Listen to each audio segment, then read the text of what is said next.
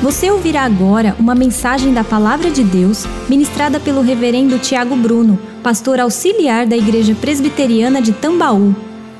Todos os homens casados aqui, em algum momento dessa maravilhosa jornada de vida a dois, já uh, enfrentaram um desafio de ter que ir a algum evento especial e depois as esposas passarem horas se preparando para este jantar, o evento, elas saíram do quarto e lhe fizeram essa pergunta desafiadora: Como eu estou?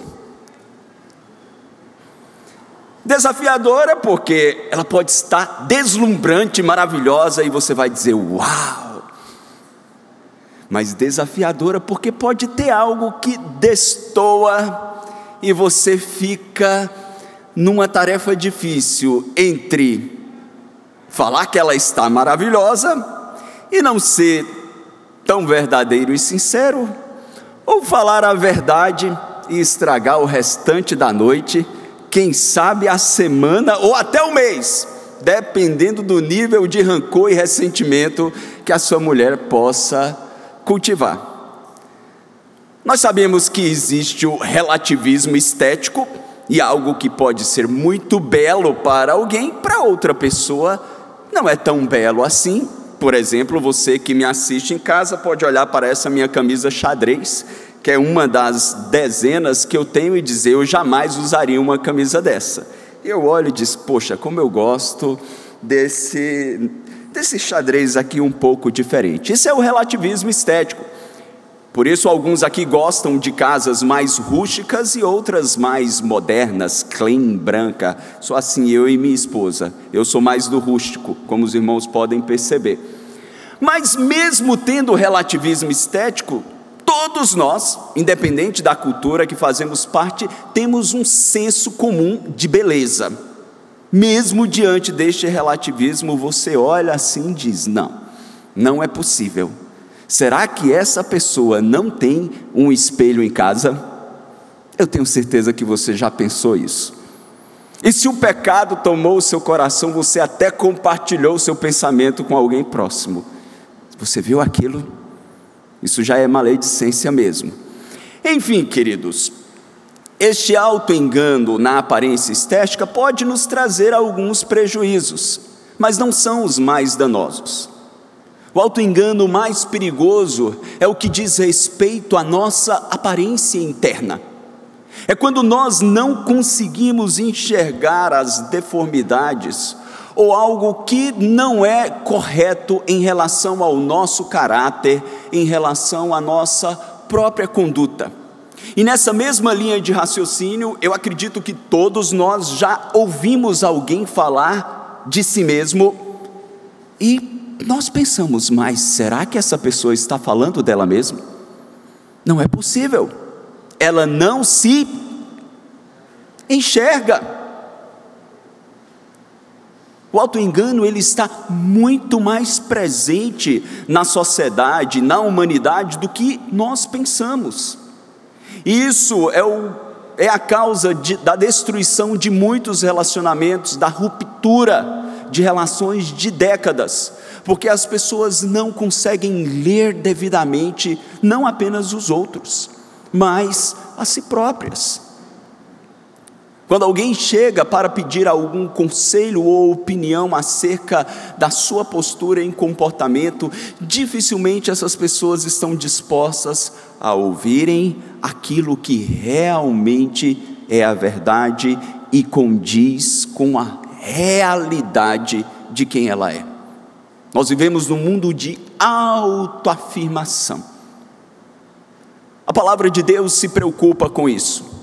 Não necessariamente ou primariamente com o estilo de roupa que nós vestimos, se bem que ela tem algumas recomendações quando essas roupas são lascivas, mas esse não é o tema da mensagem de hoje.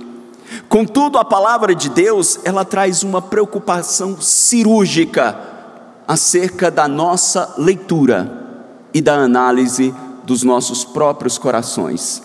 Esse foi um dos temas principais que Jesus abordou durante o seu ministério.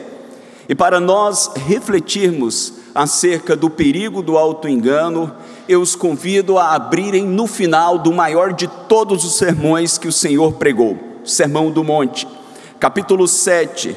Nós veremos do verso 21 ao 29 acerca das palavras vazias que revelam corações vazios. Mateus 7, versículo de número 21 a 29.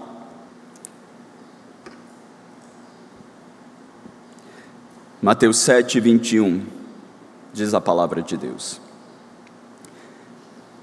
Nem todo o que me diz, Senhor, Senhor, entrará no reino dos céus, mas aquele que faz a vontade de meu Pai que está nos céus. Muitos naquele dia hão de dizer-me: Senhor, Senhor, porventura não temos nós profetizado em teu nome? E em teu nome não expelimos demônios, e em teu nome não fizemos muitos milagres. Então lhes direi explicitamente: Nunca vos conheci. Apartai-vos de mim, os que praticais a iniquidade. Todo aquele, pois, que ouve estas minhas palavras e as pratica, será comparado a um homem prudente que edificou a sua casa sobre a rocha. E caiu a chuva, transbordaram os rios, sopraram os ventos e deram com ímpeto contra aquela casa, que não caiu, porque fora edificada sobre a rocha. E todo aquele que ouve estas minhas palavras e não as pratica, será comparado a um homem insensato que edificou a casa sobre a areia. E caiu a chuva, transbordaram os rios, sopraram os ventos e deram com ímpeto contra aquela casa, e ela desabou, sendo grande a sua ruína. Que Deus abençoe a sua palavra. Vamos pedir para Ele falar conosco uma vez mais. Oremos juntos ao Senhor. Pai, nós te bendizemos por este culto, por tudo aquilo que desfrutamos em Ti, em Tua presença. Te louvamos, Senhor, por Tua palavra que é lâmpada para os nossos pés e luz para o nosso caminho. E nessa hora que nós nos debruçamos nela para ouvirmos a tua voz, ajuda-nos, Senhor, a termos uma leitura correta de quem tu és e de um modo muito especial de quem somos.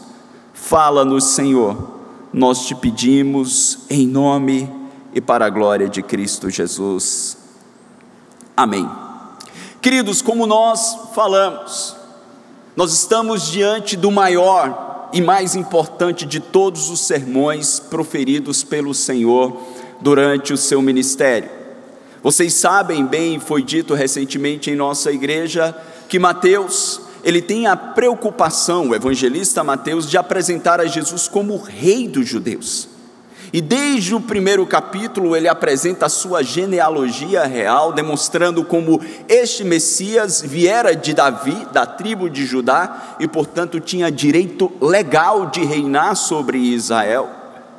E nessa construção dos primeiros capítulos, chegando no capítulo 5, como todo reino, este reino, que é o reino de Cristo, possui uma ética, possui princípios Quais são os princípios e qual é a ética deste reino? Ao que os súditos deste reino deveriam se submeter? E Jesus começa de um modo muito claro na primeira declaração do Sermão do Monte, mais especificamente no verso 3 do capítulo 5, demonstrando a quem é permitido fazer parte, adentrar neste reino. Apenas aqueles que eram pobres de coração ou humildes de espírito. Destes é o reino de Deus. Ou seja, não havia lugar, ou não há lugar em seu reino para os arrogantes, para os vaidosos, e nós então somos transportados a um momento em que Israel estava, onde toda a arrogância e soberba religiosa estava presente ali em Jerusalém. E ao longo destes capítulos, Jesus ele vai confrontando esta arrogância e vaidade e essa distorção de quem aqueles homens realmente eram. Ele os adverte acerca dos falsos profetas que surgiram em Israel e alimentaram o ego vaidoso da nação, alimentaram este conceito de que eles eram muito bons e de que as suas obras os tornavam justos. E Jesus ele desconstrói isso, mostrando que a realidade não era bem aquela. E é com base nesta reflexão que nós olhamos para esta porção final e percebemos que é exatamente dessa maneira que Jesus conclui o Sermão do Monte. São as últimas palavras. É aquilo de mais importante. Era aquilo que ele não queria que toda aquela audiência se esquecesse. Era o perigo do auto-engano. Grande servo de Deus e teólogo, J.C. Ryle, ele disse: Jesus acaba o Sermão do Monte com uma passagem com uma aplicação para o coração.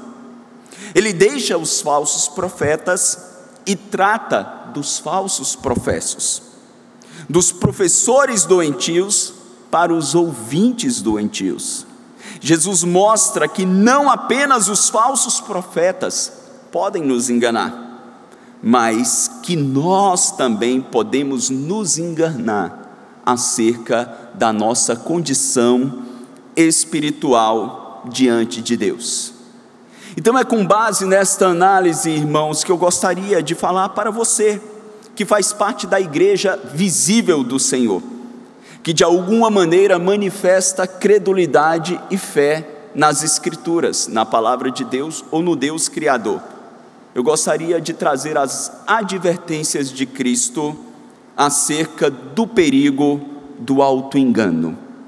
Quais foram as advertências que ele nos trouxe e como nós podemos aplicá-la às nossas próprias vidas e famílias?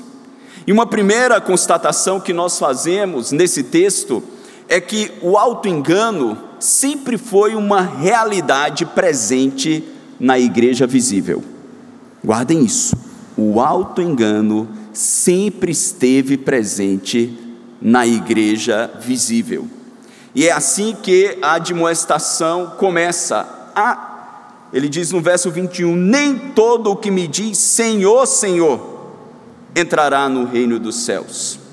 É interessante que quando você olha para o capítulo 7, desde o seu início, Jesus começa falando sobre o perigo do juízo temerário.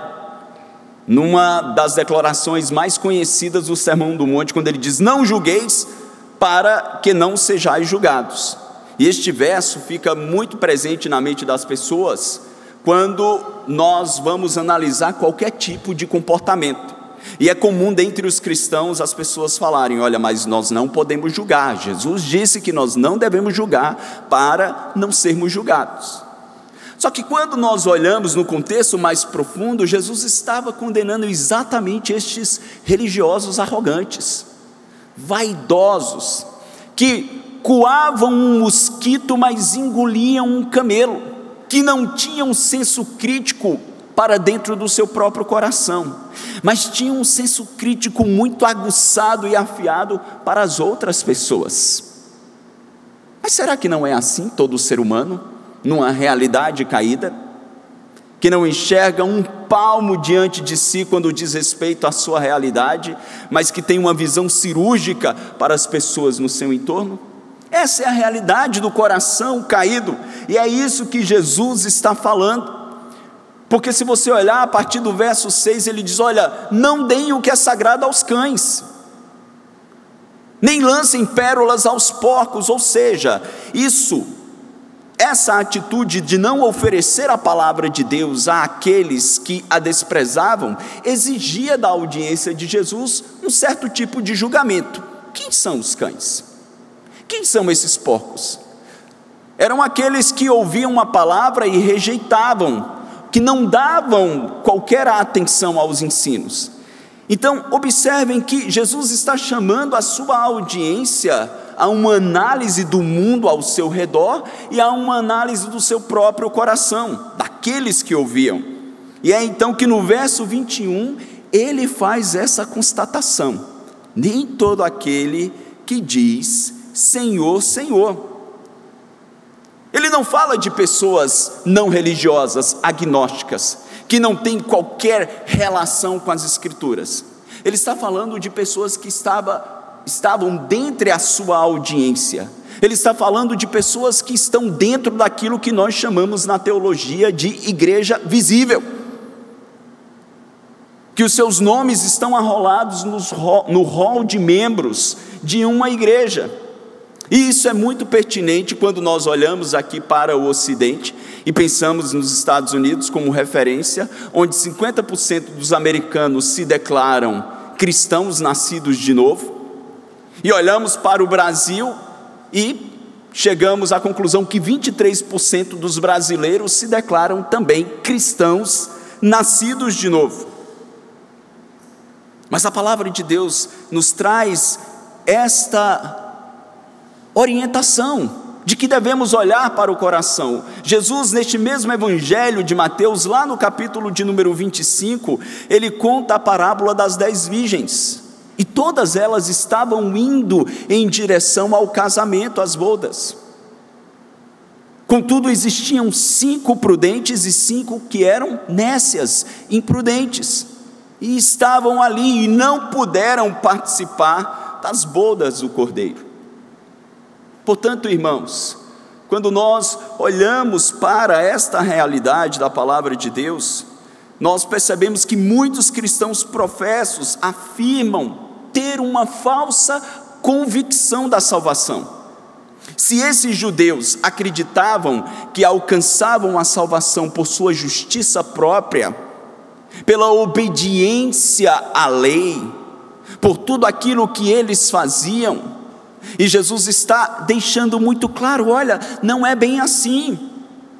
Não é bem assim, vocês estão cheios de orgulho, porque não adulteram, mas eu vos digo: todo aquele que olha para uma mulher com intenção impura, com um olhar impuro, cometeu adultério em seu coração.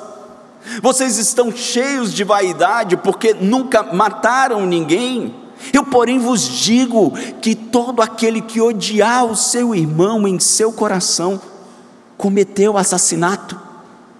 Jesus, então, no Sermão do Monte, ele aprofunda a lei para tirar destes homens o falso senso de segurança baseado em suas próprias boas obras. Ele apresenta o real propósito da lei. O propósito da lei dada pelo Senhor, dada pelo Senhor antes mesmo, ali do Êxodo, da lei que ele dá ao coração e da lei que ele comunica aos patriarcas, não era salvar o homem, como Calvino mesmo fala sobre o tríplice uso da lei, ela traz ordem à sociedade, para, através do magistrado, mas o segundo uso da lei era revelar a nossa real condição. Ela nos serve como um espelho nítido para o qual nós olhamos e percebemos quem de fato nós somos. Se você for para a carta que Paulo escreve aos Romanos, um público de judaizantes, se você for para o capítulo de número 3, por um instante, abra a sua Bíblia em Romanos.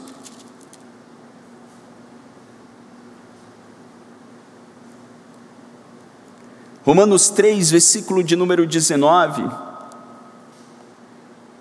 Veja o que Paulo diz: Ora, sabemos que tudo que a lei diz aos que vivem na lei, o diz para que se cale toda a boca e todo mundo seja culpável perante Deus.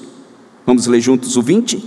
Visto que ninguém será justificado diante dele por obras da lei, em razão de que pela lei vem o pleno conhecimento do pecado. Portanto, Jesus faz isso ao longo de todo o sermão do monte ele está chacoalhando a sua audiência, arrogante, opulenta, vaidosa, dizendo: Olha, vocês acham que são bons mesmo? Vocês acham que tem justiça diante de Deus? Vejam só, a lei ela é muito mais profunda porque ela aponta para o caráter de Deus. Ela demonstra que o Deus que criou o universo é um Deus santo, separado de tudo aquilo que é iníquo. Não é o Deus da mentalidade dessa sociedade pós-moderna, um Deus simplesmente amoroso, um Deus que tem em seu caráter o atributo apenas do amor e da bondade. Ele não tem justiça, ele não tem santidade, ele não tem ira, e as pessoas dizem: ah, não, mas eu não acredito num Deus de ira. Se você não acredita num Deus que se ira e num Deus que tem justiça, você não acredita no Deus das Escrituras, no Deus da Bíblia. Você não acredita no Deus que criou todas as coisas. Porque a palavra de Deus nos mostra que este Deus que criou todas as coisas, Ele é bondade, graça, misericórdia, compa compaixão, mas Ele também é justiça, santidade e ira. Então, esses homens que estavam cheios de si, tomados pelo orgulho e, consequentemente, pelo auto-engano, foram chacoalhados pelo Senhor e dizendo: Olha, tenham cuidado com os falsos profetas. Eles vêm transvestidos de ovelha, mas por dentro eles são lobos vorazes. Cuidado com aqueles que inflam o vosso ego. Cuidado com aqueles que apenas ressaltam as vossas virtudes, ou até potencializam. Porque eles não estão fazendo um diagnóstico correto da sua condição a semelhança de alguém que está com uma suspeita de enfermidade e tudo que ela mais quer ouvir de um médico é: não é nada sério.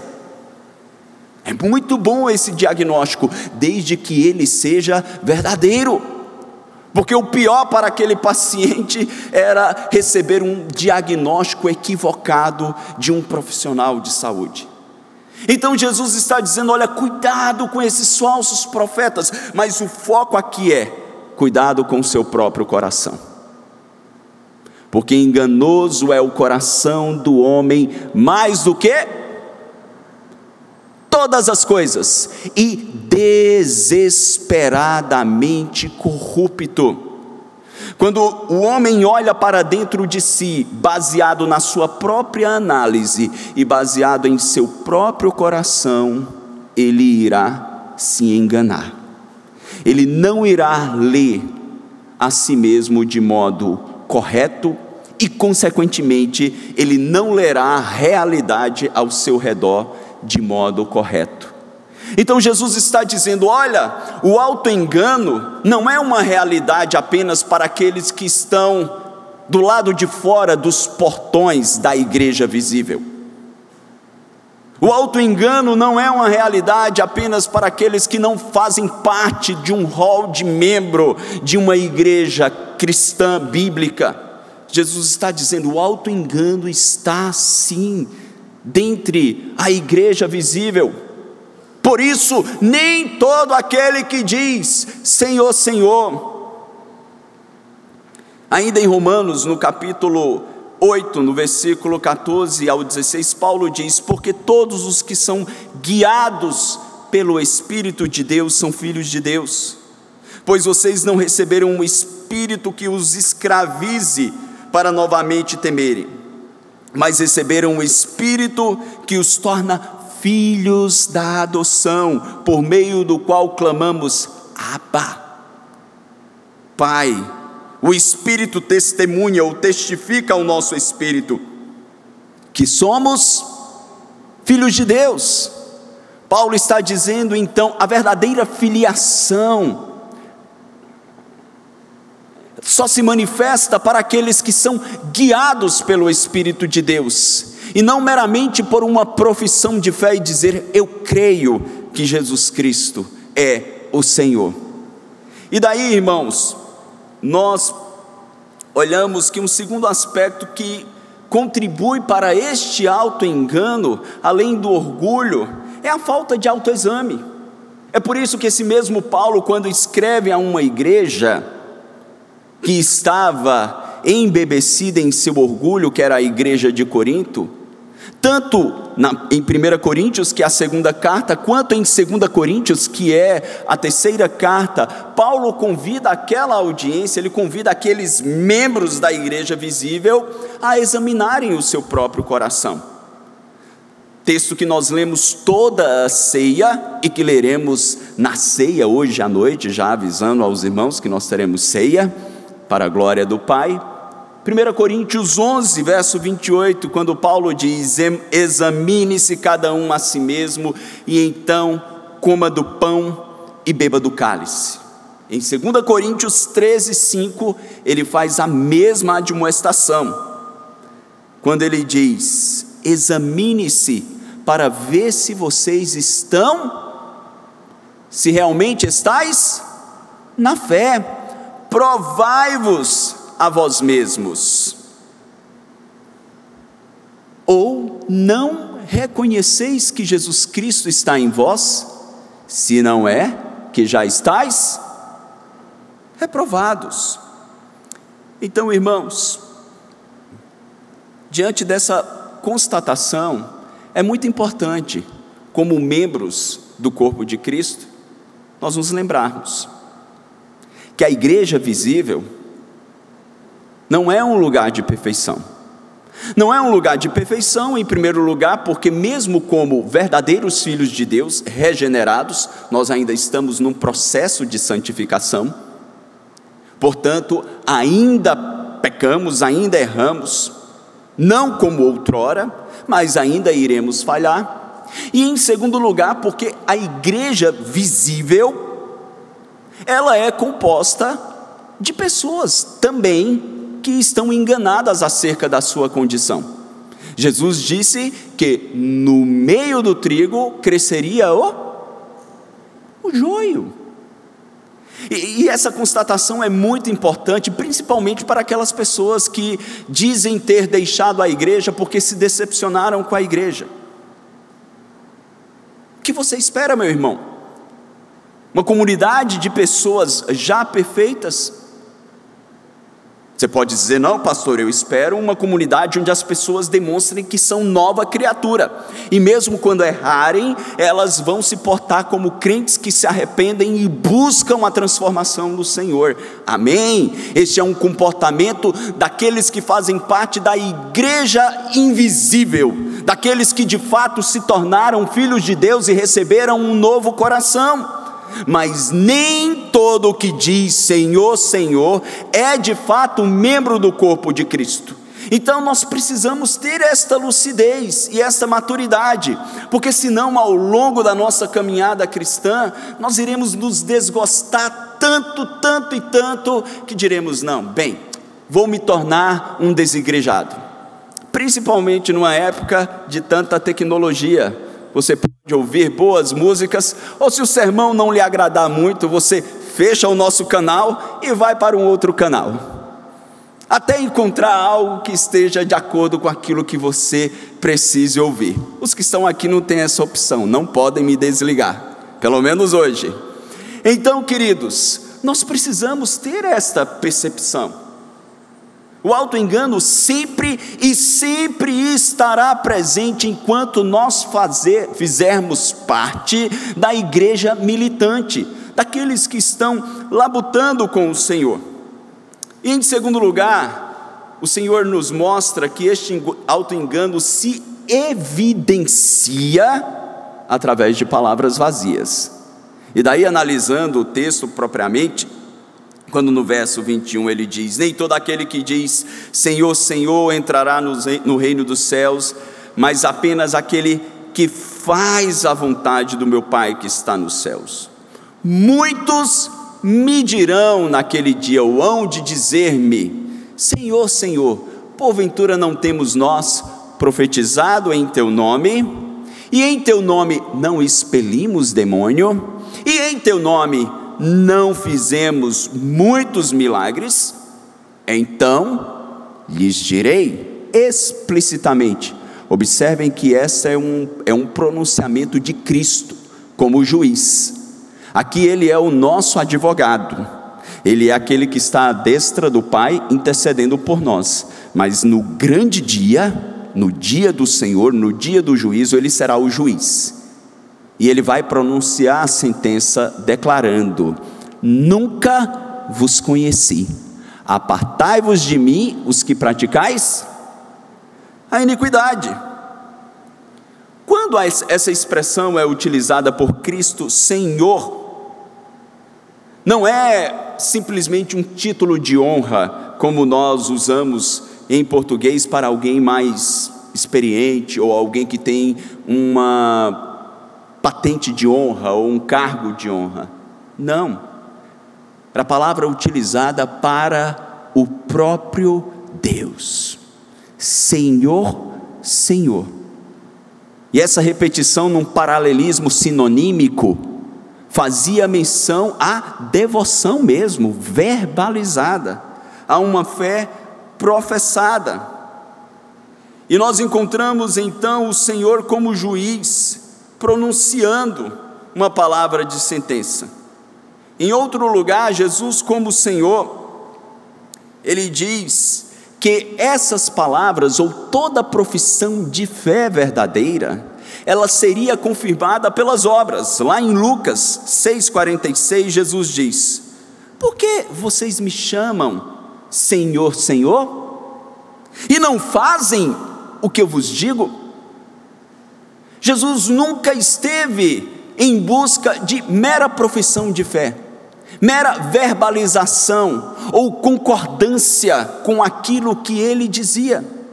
E sondando os corações, ele disse: Olha, não é isso que eu quero, não é isso que eu desejo.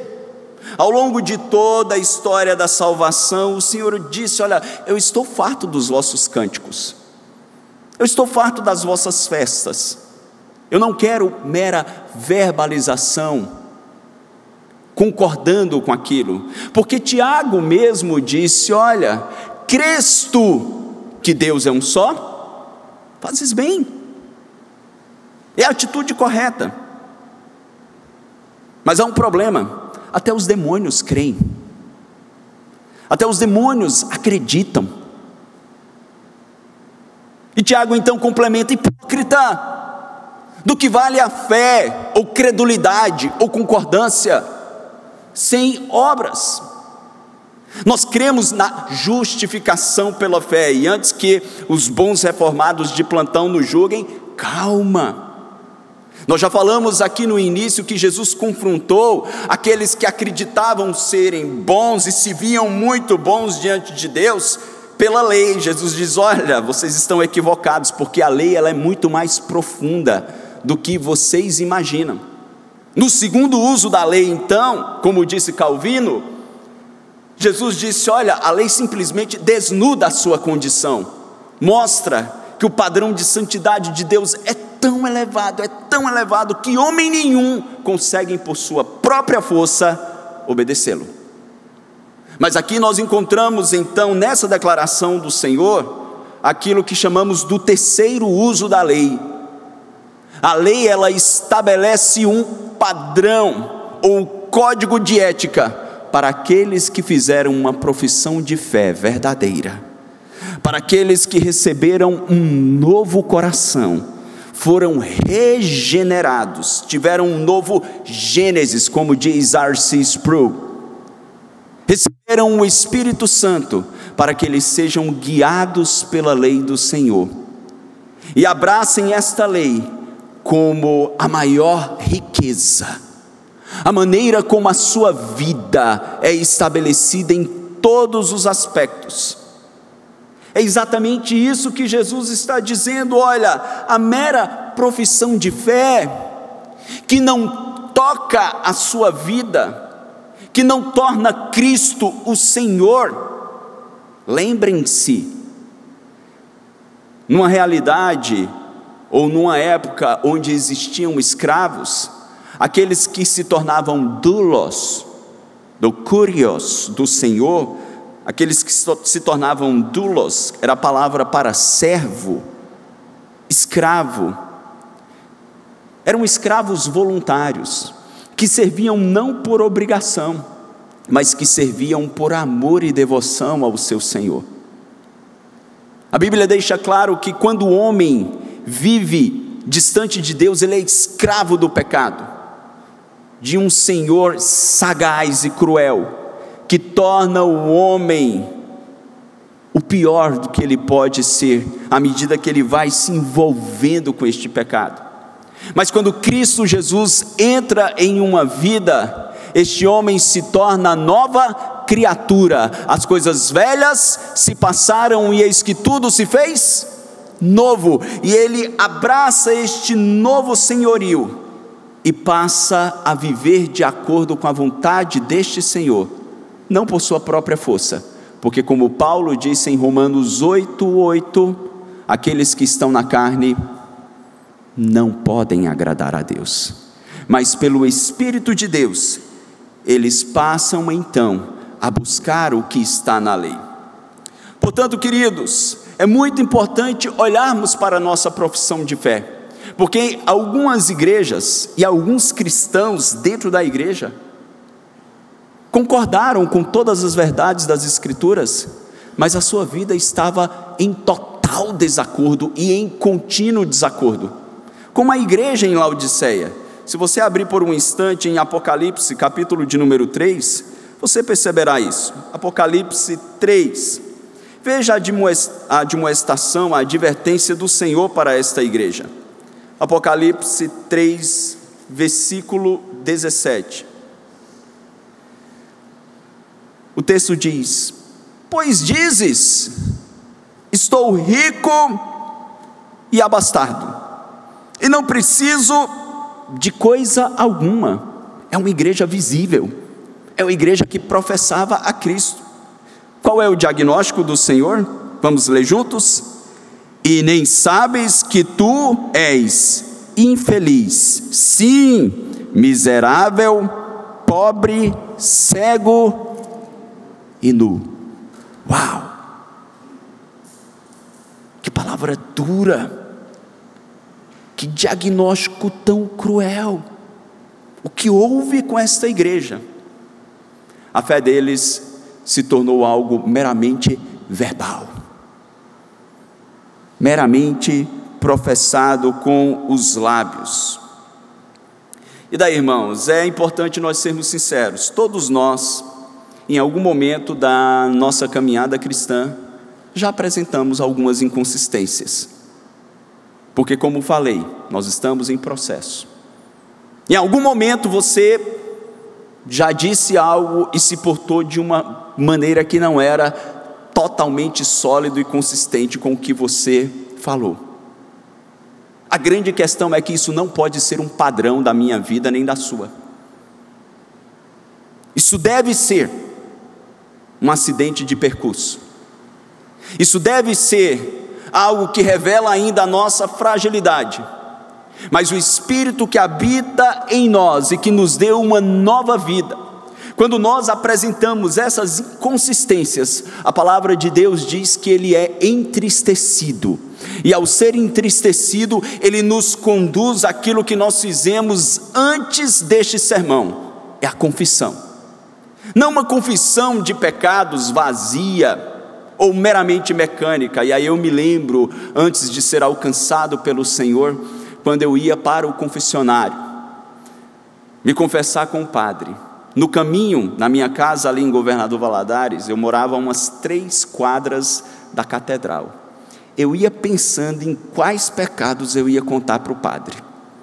Eu tinha entre 14 e 15 anos. Eu dizia: não, esse aqui não está legal, não ele vai botar umas 10 Ave Marias a mais. Eu dizia, não, esse aqui dá para contar, esse, esse, eu. Então dizia, e ele dizia, olha, reze 10 Pai Nossos, 20 Ave Marias, eu ficava ali na velocidade da luz, repetindo. Alguém aqui teve essa experiência também, além de mim? É uma confissão meramente verbal, vazia, não parte do coração não parte de um coração arrependido, parte de um coração obstinado, como meu filho caçula de cinco anos, que os irmãos aqui da igreja conhecem. Há duas semanas atrás, ele desrespeitou, brigou com a irmã do meio, e eu disse: agora você vai ficar de castigo, pensando no que você fez. e eu deixei ele lá. Mas o coração rebelde fez com que eu estava estudando na sala e fez com que ele gritasse lá do quarto: Eu não estou pensando. Eu disse: Está certo, então você pode ficar o resto do dia aí, até você pensar. Quando em sua rebeldia ele percebeu que iria ficar no prejuízo, depois de alguns minutos ele gritou ainda com a voz brava: Já pensei. Não pensou era simplesmente uma fuga da penalidade. Não é esse o tipo de confissão que Deus deseja de nós como seus filhos. São meras palavras vazias que não partem do coração. É exatamente isso que Jesus está dizendo. Olha, não adianta vocês apresentarem uma fé ou até obras, operosidade, porque vejam no texto que naquele dia muitos vão dizer: Senhor, em teu nome nós curamos. Em teu nome nós expulsamos demônios.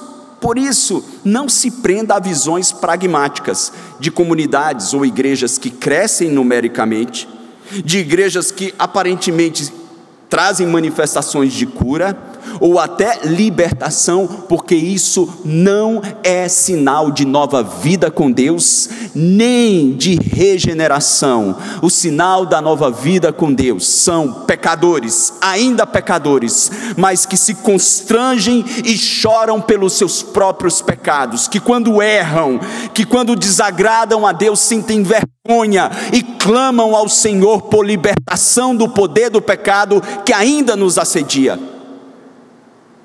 O auto-engano se manifesta, sim, com palavras vazias. Mas em terceiro e último lugar, este auto-engano, ele está presente apenas nos corações vazios. Vejam o que o Senhor diz no verso 25 do capítulo 7. Ele diz o seguinte,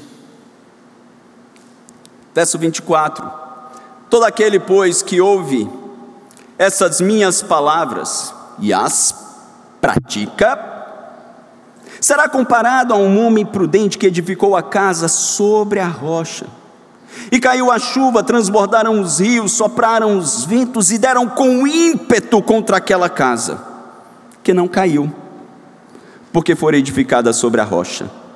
E tudo, vamos ler juntos o 26, e todo aquele que ouve essas minhas palavras e não as pratica, será comparada a um homem insensato que edificou a sua casa sobre a areia.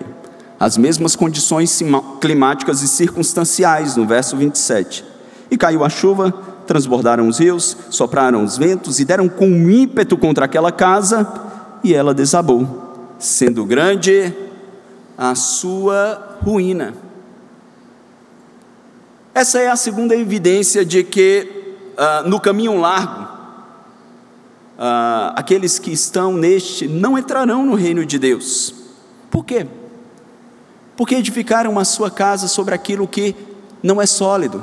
Jesus está falando da vida, da prática. E não da verbalização, e ele traz então essa parábola como um exemplo demonstrando que as mesmas circunstâncias de adversidade atingem o justo e o injusto. Que o fato de nós servirmos a Deus no mundo não nos livra das dificuldades. Que o fato de nós confessarmos Jesus Cristo como Senhor não nos fará parar de sofrer, como alguns slogans de igrejas neopentecostais prometiam há alguns anos atrás: pare de sofrer. Não, você não parará de sofrer neste mundo caído. O que mudará é a nossa relação com o sofrimento, é como nós o enxergamos e o propósito dele em nossas vidas. Observem que os mesmos ventos sopraram, que a mesma tempestade assolou, que as mesmas tribulações cercaram a vida daquele que edifica a casa em um tipo de solo e daquele que edifica a casa em outro tipo de solo. O que muda é a relação que estes homens tinham com Deus. Alguns tinham uma profissão meramente verbal, Alguns diziam: Eu creio no Senhor e eu amo o Senhor, da boca para fora, mas não era uma condição do coração.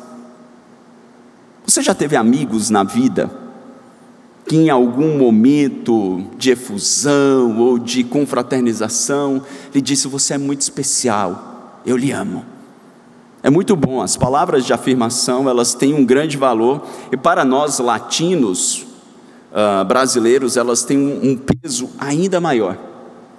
Mas o maior desgosto é que quando a vida vai passando e as circunstâncias adversas batem à nossa porta, muitos daqueles que disseram que nos amavam e que estariam do nosso lado simplesmente desapareceram. Este é um momento de dissabor na vida, de perceber que o ser humano tantas vezes afirma verdades que não são verdades, que não dizem respeito ao que eles de fato sentem. Essa é a tese do diabo. A tese do diabo é de que o homem só serve a Deus por interesse, de que o homem só busca a Deus para o seu próprio benefício. Lembrem-se de que quando Deus, lá no capítulo 1 de Jó, diz: Olha, os filhos de Deus aparecem diante do Senhor e Satanás também aparece, e o Senhor diz: Olha, vocês, vocês têm visto o meu servo Jó, homem íntegro e justo e que se desvia do mal? Qual é a tese que o diabo levanta? Ele só é justo e íntegro porque tu o abençoas e dá a ele tudo que ele quer, tudo que ele precisa. E o Senhor diz: Olha, toca, toca em tudo que ele tem, pode tirar. Satanás então sai e causa desolação. De repente, Jó perde todo o seu rebanho, ele perde todo o seu gado, as ovelhas, ele perde as suas propriedades e todos os filhos morrem no mesmo dia. Em cada evento e catástrofe, só escapa um para dar a notícia ruim. Jó chora, sente a dor, rasga as suas vestes em luto mas ergue a sua voz e diz: Deus deu, Deus tirou. Bendito seja o nome do Senhor, louvado seja o nome do Senhor. A profissão de fé daquele homem não era vazia, não era verbal, o seu coração não estava cheio do seu próprio orgulho, da vaidade, do alto engano, não Existia um amor genuíno por Deus, porque ali existia um coração regenerado, mesmo na realidade veterotestamentária. É assim que se manifesta na vida de todo aquele que teve um encontro real com Cristo. Ele se prende ao terceiro uso da lei e ele passa a edificar todas as áreas da sua vida nesta palavra que é sólida mesmo diante das tempestades, os valores não são negociados, a verdade não é negociada. Se for necessário, eles não amarão a própria vida para guardar a verdade de Deus. Nós precisamos, irmãos, olharmos que diante das semelhanças e circunstâncias da vida, se você faz parte de uma empresa, que quebrou diante dessa loucura que vivemos. O ateu foi demitido, mas o cristão piedoso também o foi. Qual é a diferença? É a maneira como eles estão lidando.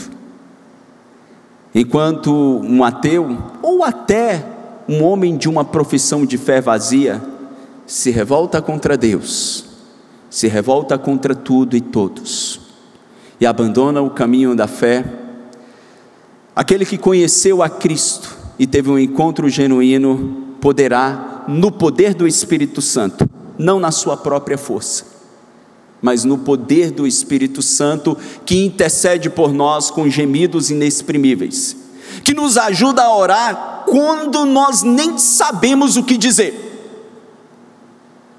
ele poderá, na força deste Espírito, sair da condição de dúvidas e questionamento que Abacuque estava quando olha para a crise e entoar um hino ao Senhor, dizendo: Ainda que a figueira não floresça, ainda que o produto da oliveira minta, ainda que as ovelhas tenham sido arrebatadas do aprisco, no curral não haja gado, todavia eu exultarei no Senhor e me alegrarei no Deus da minha salvação. O Senhor firma os meus pés na rocha e me faz andar como a coça altaneiramente. Portanto, queridos, o que há no seu coração hoje? O que existe dentro do seu coração? Essa fé que você professa em Cristo, o que ela lhe traz de atitudes, para onde ela lhe move?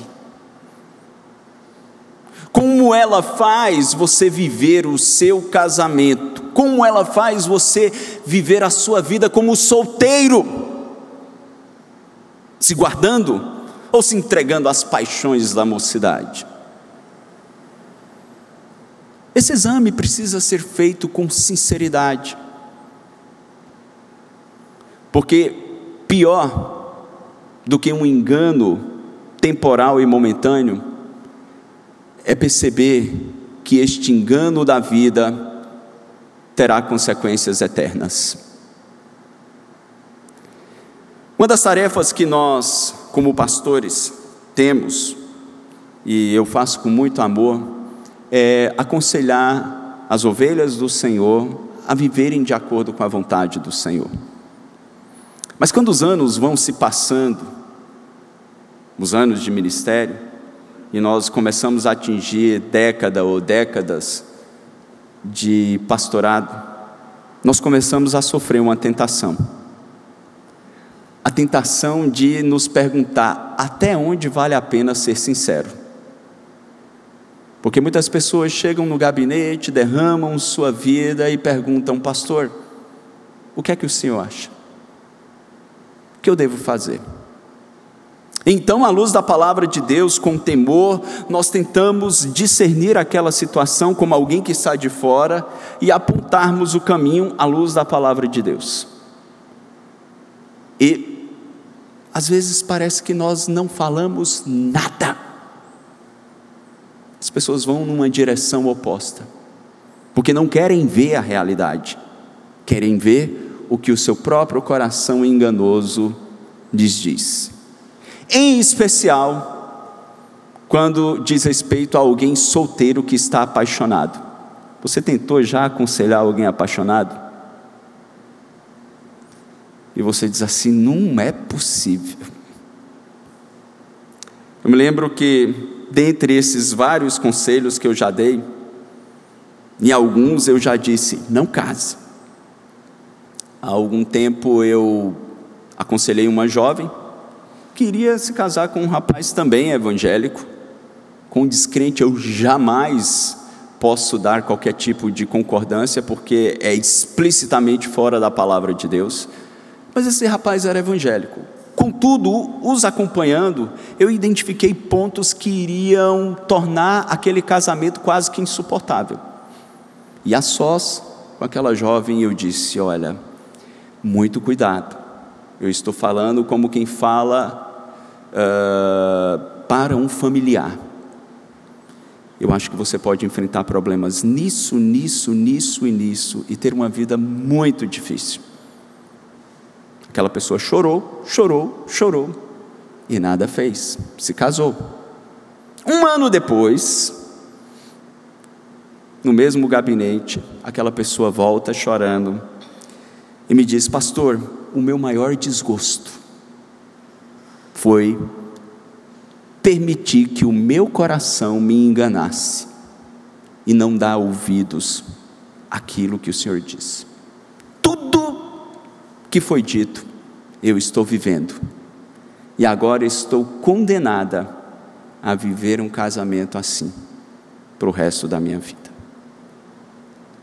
Nós sabemos que Deus é poderoso para mudar um casamento. Mas no dia do juízo, não haverá essa opção de mudança. Portanto, examine o seu próprio coração, meu irmão. Quer você esteja fora de uma igreja cristã, mas principalmente, você que é membro de uma igreja cristã, talvez nasceu nela.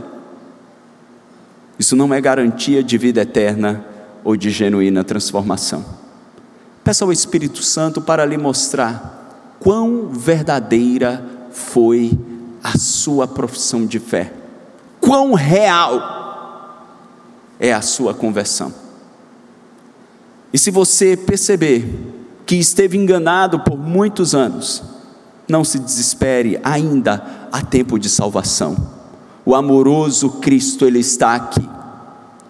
E assim como aquele ladrão da cruz, ou aquele publicano pecador, clamou por misericórdia, a misericórdia sim em Cristo, para nos libertar da falsa religiosidade e nos dar um coração que o ama e faz viver em Sua presença como nosso Salvador e como nosso Senhor. Feche os seus olhos nessa hora. Talvez seja uma manhã de salvação e conversão para você. Maravilhoso Deus, nós estamos diante de Ti. Te louvamos porque o Senhor não se preocupa em alimentar um ego vaidoso. O Senhor simplesmente deseja nos trazer a verdade, a fim de que nós não nos percamos, Senhor, na vaidade e no orgulho do nosso coração. E nesta hora, nós que estamos aqui reunidos fisicamente, ou esses teus filhos que estão em suas casas, nós queremos colocar os nossos corações diante de Ti. E te pedimos, Senhor, sonda-nos, prova o nosso caminho, os nossos pensamentos, vê se há em nós algum caminho mau Vê se há em nós, Senhor, alguma profissão de fé vazia.